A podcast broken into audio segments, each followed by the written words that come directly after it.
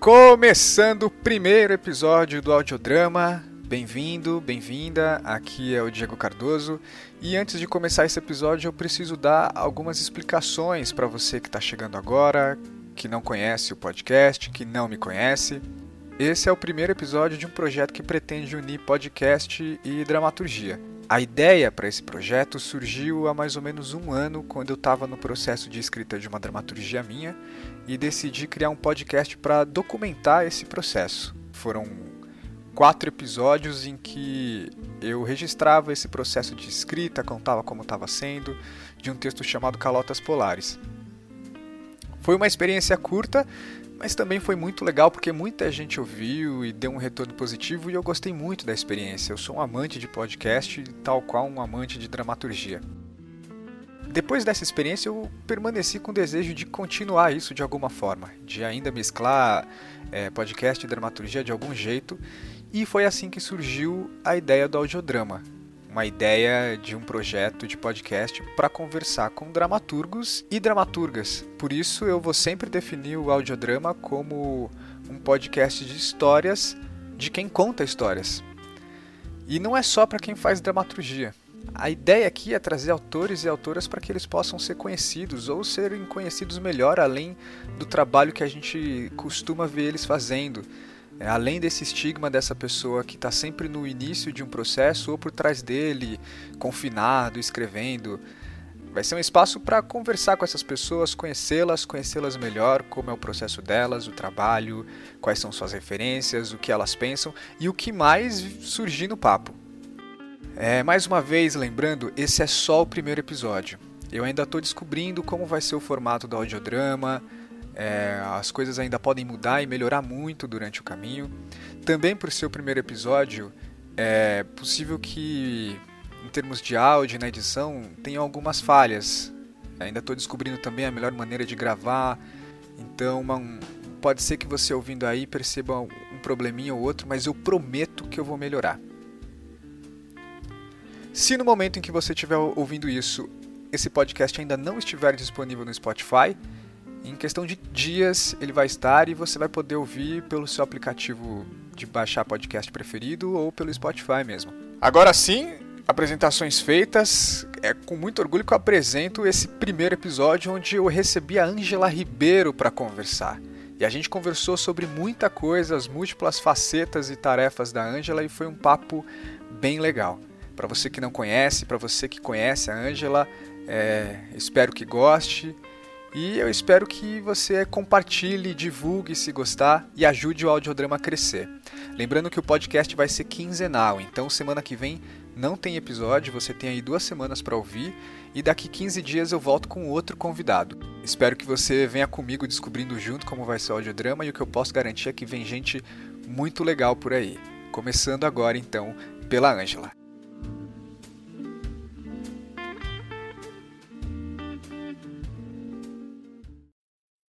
Ângela, obrigado pela sua participação. Seja muito bem-vinda.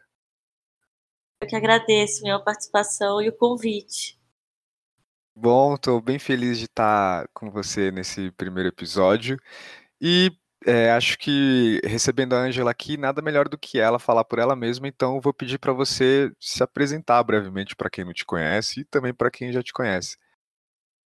Tá bom, vamos lá. Eu sou a Ângela Ribeiro, eu sou artista, né? Sou atriz dramaturga. Me formei no CPT e no, na IAD também, a Escola de Arte Dramática da USP, e em dramaturgia no SESI. É, desde que eu entrei no CPT, eu comecei a estudar dramaturgia. Eu fiz, fiz psicologia também em Belém, sou formada em comunicação. Mas hoje, efetivamente, eu tenho trabalhado muito como atriz e como dramaturga, né? É, a gente se conheceu lá no SESI, no Núcleo de Dramaturgia, onde eu tive um texto montado, foi o Refluxo, que ganhou o prêmio Shell ano passado de autoria, né? Eles mudaram agora a categoria de autor para autoria, eu fiquei bem feliz. Foi um pedido até que eu fiz para eles, né? Tirar o gênero do, do prêmio. E eu vi agora que. Ah, eles foi... aceitaram mudar? Aceitaram. Agora tá a autoria. Eu fiquei muito feliz assim quando eu vi. E, então, é, eu acho que é isso, né? A gente Sou mãe também de dois meninos. É, comecei a dirigir agora alguns projetos meus, enfim, tô, tenho trabalhado bastante como artista mesmo, né? Sou designer também, mas agora estou como atriz e dramaturga trabalhando mais nesse, nessa área. É, e... Artista é um termo perfeito porque você não fica nessa nessa se nomeando como atriz ou como dramaturga dependendo do trabalho, né? É, então, eu pensei muito nisso nos tempos para cá, quando me perguntavam o que eu fazia e eu assim envolvida em algumas coisas e a gente como artista às vezes começa a migrar para outras áreas, né? Você está como atriz, aí você vai para dramaturgia, aí você começa a dirigir um projeto, aí você faz o figurino, aí você faz o projeto gráfico da tua peça. É, e aí eu acho que artista é, abrange tudo, né? E essa, essa questão do prêmio, é, eu só falei mesmo porque da mudança de categoria, porque eu acho que a gente como artista tem um pouco essa missão aí, né? Que é a coisa sair do papel é, e se tornar ação no mundo, efetivamente, né? E, para mim isso é um dado, né? Tipo, tirar o gênero de um prêmio. É, e, e, dos outros também acho que eles tiraram, que tinha acho que diretor, foi para direção, então repensar isso, é, alterar as coisas. Era a gente... hora. Mas enfim, eu não sei se eu fui muito complexa na minha apresentação de não, tá ótima. Acho que foi uma, com, com uma apresentação bem ampla para quem não te conhece, muito bacana. É, a primeira coisa que eu queria te perguntar é como foi essa passagem de atriz para dramaturgia? Porque quando a gente se conheceu, meio que todo mundo ali já é, transitava com dramaturgia de alguma maneira, mas é, a, imagino que o seu, a sua passagem, o seu flerte com a dramaturgia aconteceu bem antes de você fazer o núcleo lá do SESI, né? Sim. Quando que é, foi? Eu, eu eu tenho uma sensação assim que foi quando passei pelo Antunes. Quando a gente começa a escrever as cenas de Preta Porter lá, é, é, eu foi o que eu mais gostei de fazer no CPT. É, era sentar com a minha dupla para escrever as cenas. Acho que ali me despertou para um lugar. Eu já fazia parte de um coletivo de teatro onde eu já fazia dramaturgia, mas junto com todo mundo. Era dramaturgia feita em sala de ensaio. Mas ali no CPT me, me deu um, uma luzinha ali de que era uma coisa que eu gostava muito de fazer, que me dava um prazer enorme de fazer. Lá e vocês aí, escreviam as próprias cenas, né? Lá a gente escreve as próprias cenas. Isso, Entendi. a gente escreve as cenas lá em dupla. Né, dividem as, a gente, eles separam as duplas e a gente em dupla escreve essa cena. E aí, a partir daí, eu, eu comecei a procurar é, maneiras de, de continuar a escrever meus textos. Então, meio que eu e mais, mais duas pessoas assumimos a parte de dramaturgia do meu coletivo, que é a Companhia Bruta de Arte. Depois eu, fui, eu fiz um curso na Oficina da Palavra, que era com o Alexandre Dalfarro e o Cássio, antes de entrar no SESI. E ali no SESI, efetivamente, eu entendi que, que existia uma forma, é uma não forma, na verdade, cada um tem a sua forma de escrever. É, hum. E ali eu, eu entendi qual era a minha forma de escrever. E é uma forma que às vezes ela se modifica, ela se altera, né? E a partir dali eu, eu entendi que, que eu também era uma dramaturga. Mas é, essa passagem, na verdade, de que você perguntou, no começo foi um pouco esquisito para mim, porque eu faço teatro como atriz há muitos anos e e de uma hora para outra algumas pessoas não sabiam nem que eu era atriz mais, sabe? É, e aí eu falava, calma gente, o que está acontecendo? Eu, eu, continuo sendo atriz, eu não vou parar de fazer isso, eu amo atuar, mas eu também amo escrever. E aí eu comecei a me apresentar também como dramaturga e encontrar que lugar era esse que eu, que eu tinha que achar que nomenclatura era essa, né? Que agora eu falo que eu sou uma artista, porque abrange as coisas, mas no começo, logo que eu saí do SESI, é, e especialmente porque teve todo, o texto foi montado, então teve uma certa projeção, aí eu participei de muitos encontros como dramaturga, é, foi, foi uma mudança na minha vida. É, foi um lugar que eu tive que me reconhecer num, numa outra natureza que eu, que eu não estava acostumada a me apresentar. Mas ganhou uma visibilidade uhum. e eu precisei entender e isso na minha vida e, e desenvolver mais, sabe? É, Essa comecei... hora que bateu, assim, tipo, sou dramaturga? Porque você já tinha é. escrito bastante coisa antes. Já. Mas é, é uma responsabilidade, né? É, é uma responsabilidade muito grande. Mas também tendo a generosidade de entender que a gente não sabe tudo. E é uma coisa que eu falo sempre. É, eu tô aqui para errar. Então, é. às vezes, num debate, alguém me pergunta alguma coisa, eu não sei. É, eu não sei. Eu falo, olha, eu não sei isso. Eu não sei sobre isso. E tudo bem, né? O dia que a gente souber de tudo, a gente não precisa mais viver, né? Precisa mais fazer, né? é, isso que você falando agora, e uma coisa que eu observei já nos seus textos também, é que eu acho que é muito clara essa transformação da sua escrita ao longo do processo. É, acho que no, nos primeiros textos, assim, é, a própria escolha de temas que existe e como ela vai acontecendo, existe uma, uma sensibilidade que vai amadurecendo, mas também existe um, um lugar dessa voz que ocupa que também vai, vai mudando. É, dos primeiros até o, o, refluxo e os últimos textos que você me passou para eu dar uma lida antes, eu acho que fica muito claro. É, um, um, texto onde você se, tem essa voz que se coloca como nesse lugar de alguém que vive um, um romance, tem a, a, um texto que é muito latente essa, esse lugar de quem é mãe, essa visão de quem dessa artista que questiona esse esse lugar de responsabilidade. Isso isso transparece muito no seu texto. É uma escolha isso para você, você acha? Sim, eu de alguma maneira tudo reverbera na, na, na minha escrita, sabe? De, é, de alguma maneira aquilo que eu estou vendo no mundo, aquilo que eu estou experienciando, acaba virando dramaturgia. Né? Então, tá, eu acho que você falou do poderia ter sido, né? Que é o romance que sim, diz, que é a sim, sim, que, que é a história de um casal, né? É, que é um casal e eles estão discutindo grana ali, né? Que é que é essa mulher que ela quer, que gostaria de ser uma escritora, mas ela precisa ser uma dentista e divide a relação com esse cara que, que é um artista, né? Que é um músico que escolheu viver aquilo e ela de certa forma, é ela que banca o rolê de tudo, né? Que eles começam discutindo ali sobre o seguro do carro, que foi ela que pagou, enfim. Então, tem toda essa questão econômica dentro da relação, como que isso influencia nas relações afetivas, né? Esse lugar da sobrevivência. Sim. E eu, e eu acho que outro que você falou é o Fera, que tem a ver com a maternidade, que é, eu tenho percebido, a maternidade, ela tem atravessado muito as minhas dramaturgias, né? Claro, eu tô com um filho de um ano e três meses, né? E tenho um de cinco.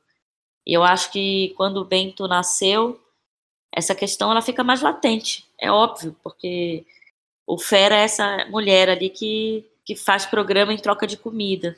Então, novamente, a questão financeira aparece, tendo a pensar que essa questão financeira é uma questão que o artista pensa constantemente. Então, porque é isso, né? A gente não tem um lugar muito privilegiado né, no Brasil.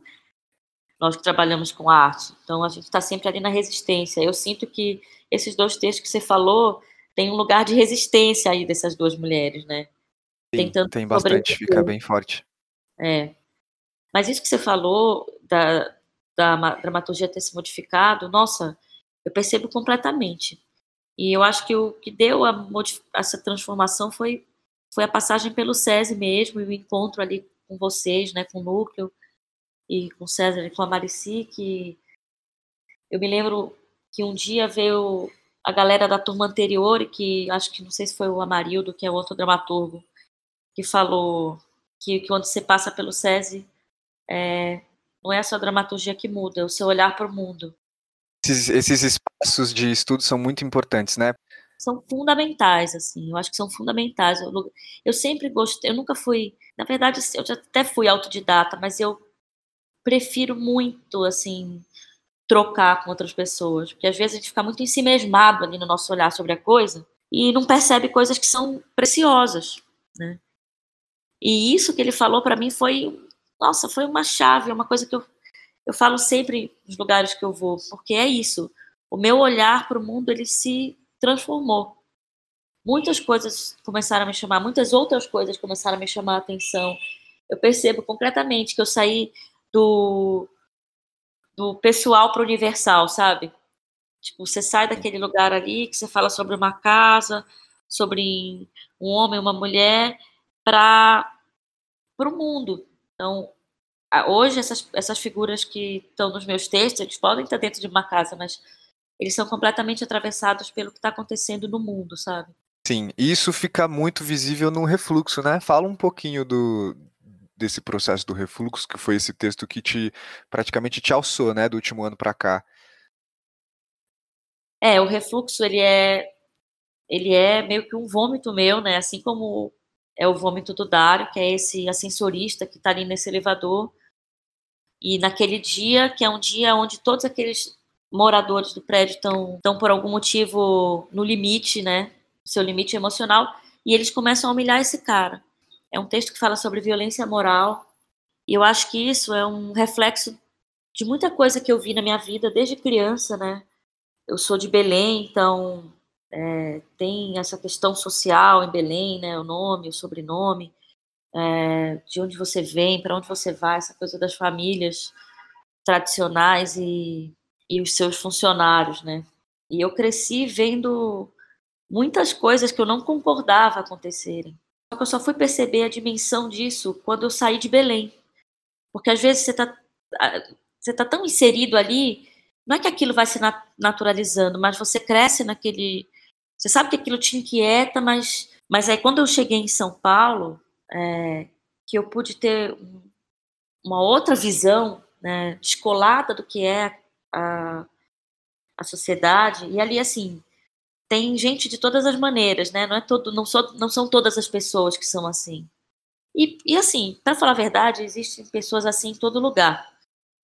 É, que acham que tem que ser, que tem que ter os seus empregados, que tem que dar os restos das suas coisas para as pessoas, que, que, que aquilo que não lhe serve mais é, serve para o outro, às vezes uma coisa até que não é saudável, né? Eu já vi uma situação de uma mulher que comprou um óleo para sua casa e ela descobriu que aquilo fazia mal para a saúde e ela deu para sua empregada. Ou seja, entende? É, são coisas desse tipo, sabe? O que que por que, que aquilo que aquilo que faz mal para você, você você passa para o outro? Enfim, são pessoas que acham que acham que tem que ser servidas o tempo inteiro, né? E, e volto a dizer, né? Isso tem não só em Belém, mas tem em todas as sociedades. Né? Vez ou outra a gente, a gente se depara né? com, um episódio, é, com um episódio desse na mídia, né? Enfim, o refluxo ele é isso. Ele é esse texto que para mim foi violento escrever também, porque durante o processo eu fui cobrada de que é, a violência que eu via no mundo ela já não ela já era muito pequena, as pessoas não enxergavam mais, né? Como isso, por exemplo, você dá uma comida vencida para o outro. E aí eu ficava pensando, eu falava, nossa, não é possível, gente. E aí eu fui no limite do que para mim seria violência, da expressão da violência para mim. E foi violento para mim o processo também, porque perceber que, que o ser humano não está mais tão sensível a muitas coisas me, me, me assustou num determinado momento. E aí depois eu fui entendendo como eu podia, poderia transformar isso no texto. Mas enfim, acho que eu respondi a pergunta. Respondeu, claro, demais. Quando você disse que você observa esse ser humano que não está tão atento a essas coisas, que não está enxergando, eu, claro, você está falando dessa, dessa sociedade de tantos lugares onde a gente observa isso, mas de certa maneira você está falando também de quem está nesse lugar, que tem a voz para denunciar isso, mas não, não enxerga isso, não coloca isso no centro da discussão? Fala de, de outros, de outros dramaturgos, por exemplo. É, acho que mesmo na nossa turma no núcleo, você, você citou que é, o que rolou um momento onde a, aquela violência que você pretendia discutir, não na hora não não alçava esse lugar de violência como você imaginava que seria ou como era para você. Não foi isso? Sim. É, é, é meio um jeito de denunciar e também de, de mostrar um pouco para quem para quem escreve ou para quem é artista que, que isso é um lugar que ainda precisa ser debatido, né? Sim, né, na verdade, o que, eu, é, o que eu quis dizer é que quando eu fui cobrada de uma violência maior e que eu, e que eu entendi que a violência que aparecia no meu texto ela, ela era ínfima perto do que é necessário para que o mundo enxergue, é, isso me faz. Isso que você me perguntou, eu nunca tinha pensado. É, não significa, eu acho, que as pessoas estão insensíveis, sabe? É. mas significa que a gente talvez esteja criando uma casca de proteção para conseguir sobreviver. E o que nos afeta talvez precise ser precise ter uma dimensão gigantesca para que aquilo consiga nos chamar a atenção, né? Por exemplo, quatro esquinas aqui que eu passo da minha casa, quando eu for para algum lugar. Em cada uma delas tem uma mulher com dois filhos. É, eu posso passar diariamente ali e essas mulheres sempre vão me chamar atenção. Mas tem gente que já passa por ali, que já naturalizou. Isso já faz parte da paisagem, do cotidiano, já está inserido ao cotidiano. Então, é, não importa mais quantas pessoas têm caídas na rua, entendeu? É, eu estou falando um pouco desse lugar que eu acho que também é um lugar de, de, que a gente cria para sobreviver, que é eu preciso é, passar e, e não, isso não, não pode me afetar hoje, sabe? Porque eu tenho outras coisas para fazer. Então eu falo um pouco desse lugar, né? A gente precisa é, entender que, embora isso esteja inserido a paisagem, né? Essas figuras que estão ali nessa condição e cada vez a gente tem visto mais e mais pessoas, né? Na rua, e mulheres com criança, e imigrantes, e enfim, a gente precisa entender que, que a gente é porta-voz, assim, é, é formador de opinião, a gente precisa trabalhar, usar a nossa arte para denunciar mesmo. Depois de refluxo, isso, essa inquietação, essa vontade de, de, de colocar isso em discussão, de denunciar, de mostrar, ficou mais presente na sua dramaturgia? Nossa, com certeza. É, cada vez que eu olho para os textos que eu tenho escrito, eu observo muito isso, né? Eu até às vezes tento equalizar essa política com o artístico, porque eu acho que eles, é, o artístico e o político eles podem sim caminhar juntos, né? Podem conviver, é óbvio, mas de que maneira também a gente não, se, não eu não me torno panfletária, porque a minha tendência é essa, eu ir para denúncia, assim, tipo, direto, sabe? É, eu, ultimamente, eu tenho percebido que para escrever, eu tenho ido primeiro pela questão e a partir da questão eu penso que história é essa que vai ser contada. Rolou uma inversão. Antes eu pensava sempre na história que ia ser contada e a partir do momento que eu ia escrevendo a história, eu percebia que tinha uma questão ali. Entende? Hoje em dia mudou um pouco a ordem. Vem primeiro a questão e aí a história vem depois. Isso, isso começou com refluxo. Isso a partir do refluxo. A, a partir da nossa passagem ali, né, pelo núcleo de dramaturgia.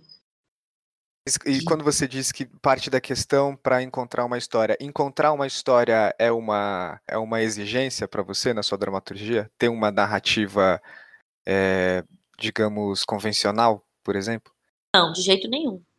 Mas às vezes, quando eu consigo localizar o que está acontecendo, a, a, minha dramaturgia ela, ela flui melhor, assim, né? Mas, por exemplo, eu tenho textos que são que eu não sei definir, né? Eh, por exemplo, tem um texto que eu considero que é uma performance, que é um é um professor, ah, o boletim, sim, acho que sim. eu cheguei a te mandar, que foi um militante e ele hoje está numa condição que super precária, se questionando sobre que lugar ele ocupa na educação até que ponto valeu a pena ou não valeu, e esse cara tá ali numa cozinha fazendo um miojo. É um pai solo que no final esse filho aparece, que vem comer, e o tempo inteiro é isso, mas é um texto que ele não tem uma lógica.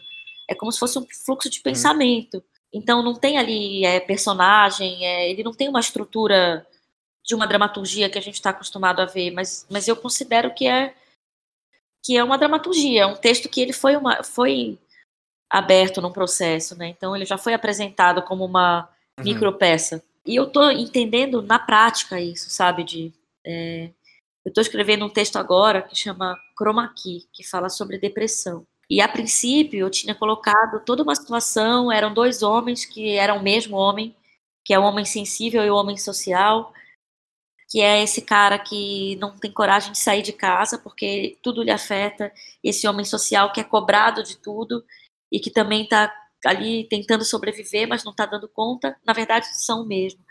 E eu entendi num momento que eu não precisava ter esses, esses dois personagens, né? Uhum.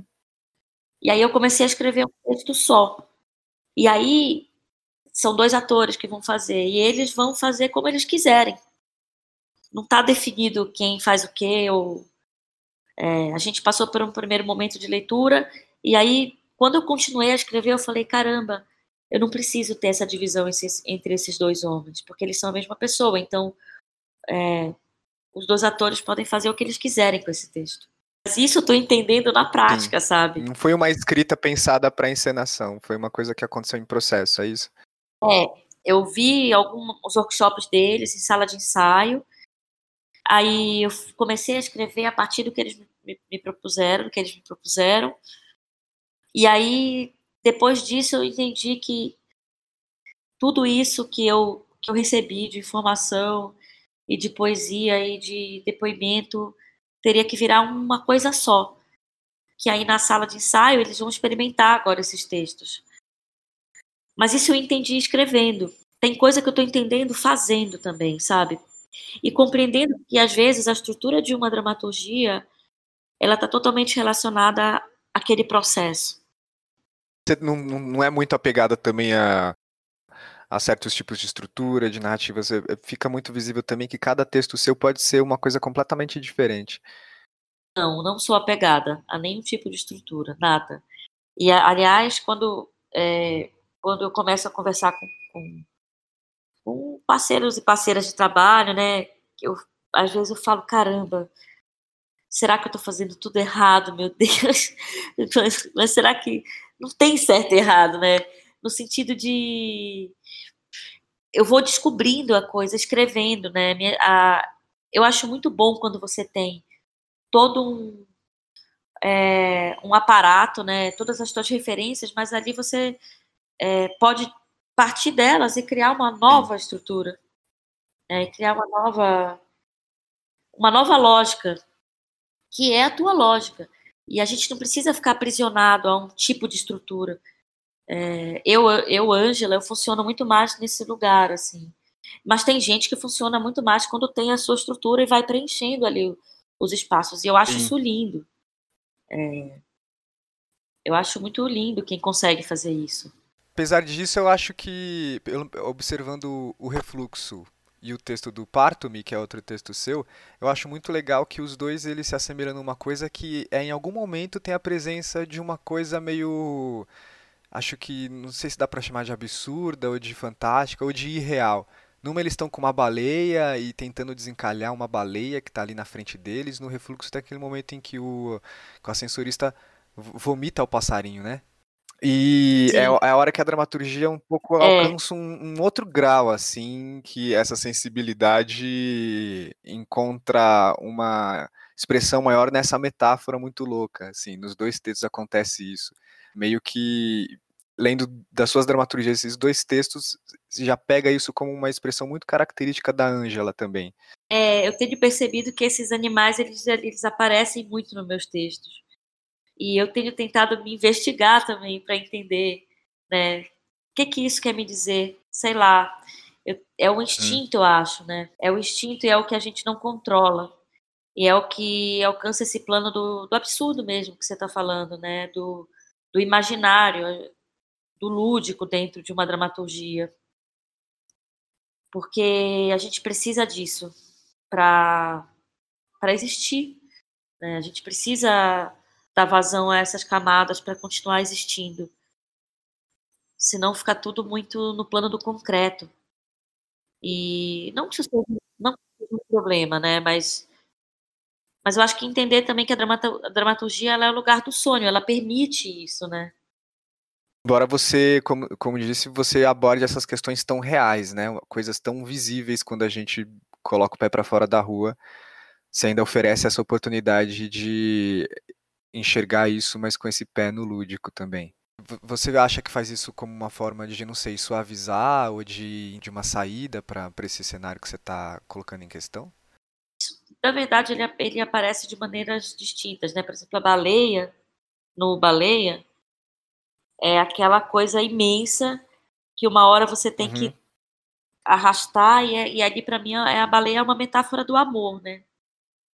Que é aquele casal ali tentando dar conta de si e do outro, numa tentativa de resgate constante ali. Então, eu entendo que esses animais, eles aparecem, essas coisas absurdas, né? Como algo que talvez eu só consiga sentir quando eu estou escrevendo. E que para que eu consiga fazer alguém sentir na dramaturgia, eu preciso criar uma imagem daquilo, Sim. sabe? Alguma coisa de uma dimensão muito maior, assim. E que para uma, uma possível encenação ou para quem está lendo, aquilo precisa ter uma, uma imagem. E os bichos, para mim, eles têm essa, essa dimensão, né? É, ele, é a coisa do instinto, aquilo que escapa, aquilo que a gente não domina, aquilo que a gente não controla. Mas não é que toda vez que eu escrevo eu penso, vai ter um, um animal em algum momento, mas por incrível que pareça, é, isso sempre é, isso sempre boia ali nas dramaturgias, Sim. sempre aparece, sabe? Entendi. Angela, e olhando agora, depois dessa sua incursão em dramaturgia, é, toda essa sua experiência, essa, essa, concretude né, das coisas que você tem feito, como é que você olha agora esse seu lado atriz? Como é que uma coisa influenciou na outra? Ai, as coisas estão caminhando bem, assim, no sentido de que eu continuo sendo atriz, né? É, tenho assumido muitas dramaturgias, às vezes, de processos que eu estou como atriz. Mas também tenho feito processos onde a dramaturgia vem pronta. Então, eu tô, eu, semestre passado, fiquei em cartaz, sei lá, com quatro, cinco peças. E estou em cartaz agora com duas peças e estou escrevendo, né? O que eu estou tentando entender, como mãe também, como que a minha dramaturga consegue encontrar esse uhum. tempo para que a gente, eu como atriz, vou para uma sala de ensaio e ali eu consigo realizar o meu trabalho. E, e, como dramaturga, né, eu trabalho em casa, tenho procurado também outros espaços, vou num café. É, eu percebo que eu, que eu gostaria de estar escrevendo muito mais do que eu estou. Mas isso tudo tem a ver como eu estou tentando equalizar a minha vida real, que é a minha vida, né, de, de artista, com dois filhos, né, um deles pequeno. Meu companheiro é diretor de teatro, está em um processo quase para estrear. A gente está escrevendo juntos também é uma peça, que na verdade está praticamente pronta. Mas a minha atriz, ela tem, tem seguido como estava antes, viu, Di? Eu tô, tenho feito bastante coisas né, como atriz. E, em paralelo, tenho escrito também. Mas eu percebo que, que eu gostaria de ter mais tempo para escrever. É um tempo tranquilo, sabe? Um tempo mais é, tranquilo, porque é isso. Além de tudo isso, eu sou uma dona de casa junto com o Tiago, né? Que é meu companheiro. Então, somos donas de Sim. dona e donos de casa. Então, a gente tem todo o nosso rolê do dia a dia para equalizar com, com, com o nosso trabalho como artista. Não sei de onde vocês tiram tempo para conseguir fazer tudo que vocês fazem. Então, e, e ainda conseguir se expressar de uma, além de uma maneira, tem você consegue se expressar como atriz, como dramaturga e ainda fazer tudo que faz. É, mas por um outro lado é bom, né, a gente ter essa opção, eu imagino, de é, ter essa opção de é uma atriz, mas que também consegue se expressar como dramaturga. Se não, não consegue em cena ou não consegue na dramaturgia, você tem esse conhecimento, tem essa prática para se expressar. É, é, se você tivesse Nossa, nunca ido para dramaturgia, será que tudo que você expressou enquanto dramaturga você conseguiria ter expressado enquanto atriz apenas? Não, acho que não. Eu acho que esse encontro entre esses dois lugares aí me deu uma me ampliou muito a visão, sabe?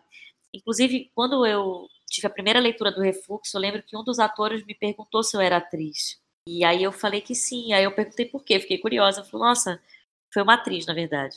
Foi a Agnes que fazia a senhora. Eu disse, nossa, porque esse texto parece que foi um texto escrito por uma atriz. E aí eu fiquei tentando entender, né? O que, que significava isso? É, mas de alguma maneira isso reflete e, e os atores sentem isso, as atrizes e os atores sentem isso quando vão ler assim, de alguma maneira.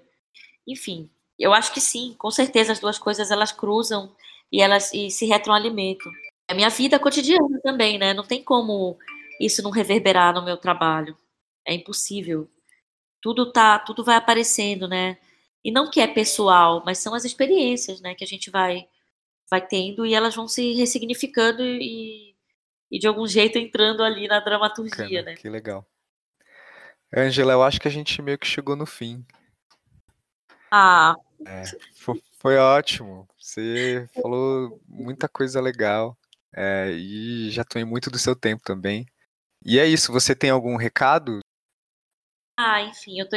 É, então, ó, em abril a gente estreia dia 6 aqui no MASP, o Apocalipse de um Diretor, que é um texto que fala sobre os processos de teatro sobre tirania. Nossa, vocês vão estrear no MASP? É, que é um texto escrito meu com o Tiago, que é meu companheiro, então, e também a partir de dispositivos que eu lancei na sala de ensaio com os atores, então ele abarca ali muitas vozes. E, e a estreia dia 6, dia 6 de abril. E provavelmente eu vou estar em cartaz também com o dia que uma vida, o dia que minha vida mudou por causa de um chocolate comprado nas Ilhas Maldivas, que é Esse nome é excelente, né? É um texto da Queca, que também passou pelo núcleo, que fala sobre a passagem da infância para a adolescência, que assim é primoroso, assim. Então, eu estou em cartaz agora no Pinheiros e em abril também eu vou, vou estar. E, e o Nossa. e o Era uma vez tirano, que é um texto que fala sobre ditadura para criança, que também acho que em abril a gente vai estar em cartaz, eu não sei ainda qual lugar. Mas, enfim, eu vou divulgando essas outras coisas. Eu fiz muitas peças ano passado. É, fiz uma sobre a ditadura chilena, que é o Vila, que você conhece. Sim. E o Tirano, que é sobre a ditadura para criança. Então, acho que a gente, como artista, tem que ocupar esses lugares, né? Sim. E fazer esses textos aí para os espaços de troca. Nossa, e quem quiser te achar, quiser conhecer seus textos, como é que a pessoa faz, se você quiser também ser encontrada? Ah, então, tem o meu Facebook, que é Angela Ribeiro, mas tem o meu e-mail, que é angelaribeiro2@gmail.com. E eu não tenho os meus textos em nenhum lugar assim para download tudo, mas eu mando por e-mail tranquilamente assim. E pelo Face a gente consegue se falar e tem o meu Instagram também, que é Angela Ribeiro 2. Legal. Mas eu preciso fazer uma página, essa dívida aí. Verdade, né? Para alguém que faz tanta coisa, uma... precisa de uma página para concentrar tudo isso. É, eu preciso de, eu preciso fazer, eu preciso encontrar esse tempo meu que, como designer para fazer essa página, tipo. Dar as dicas também de como faz tanta coisa. Tá bom, vou fazer isso. Gente, agradeço imensamente. Cara, sou admiro pra caramba teu trabalho e você como artista. Então, para mim foi um privilégio poder encontrar você aqui. Obrigado, o privilégio foi meu de, de receber você e poder compartilhar essa sua visão e tudo que você disse com quem estiver ouvindo a gente. É, obrigado de novo e tchauzinho para quem está ouvindo. Até o próximo episódio. Obrigado, Angela. Tchau, tchau. Tchau, um beijo. Até.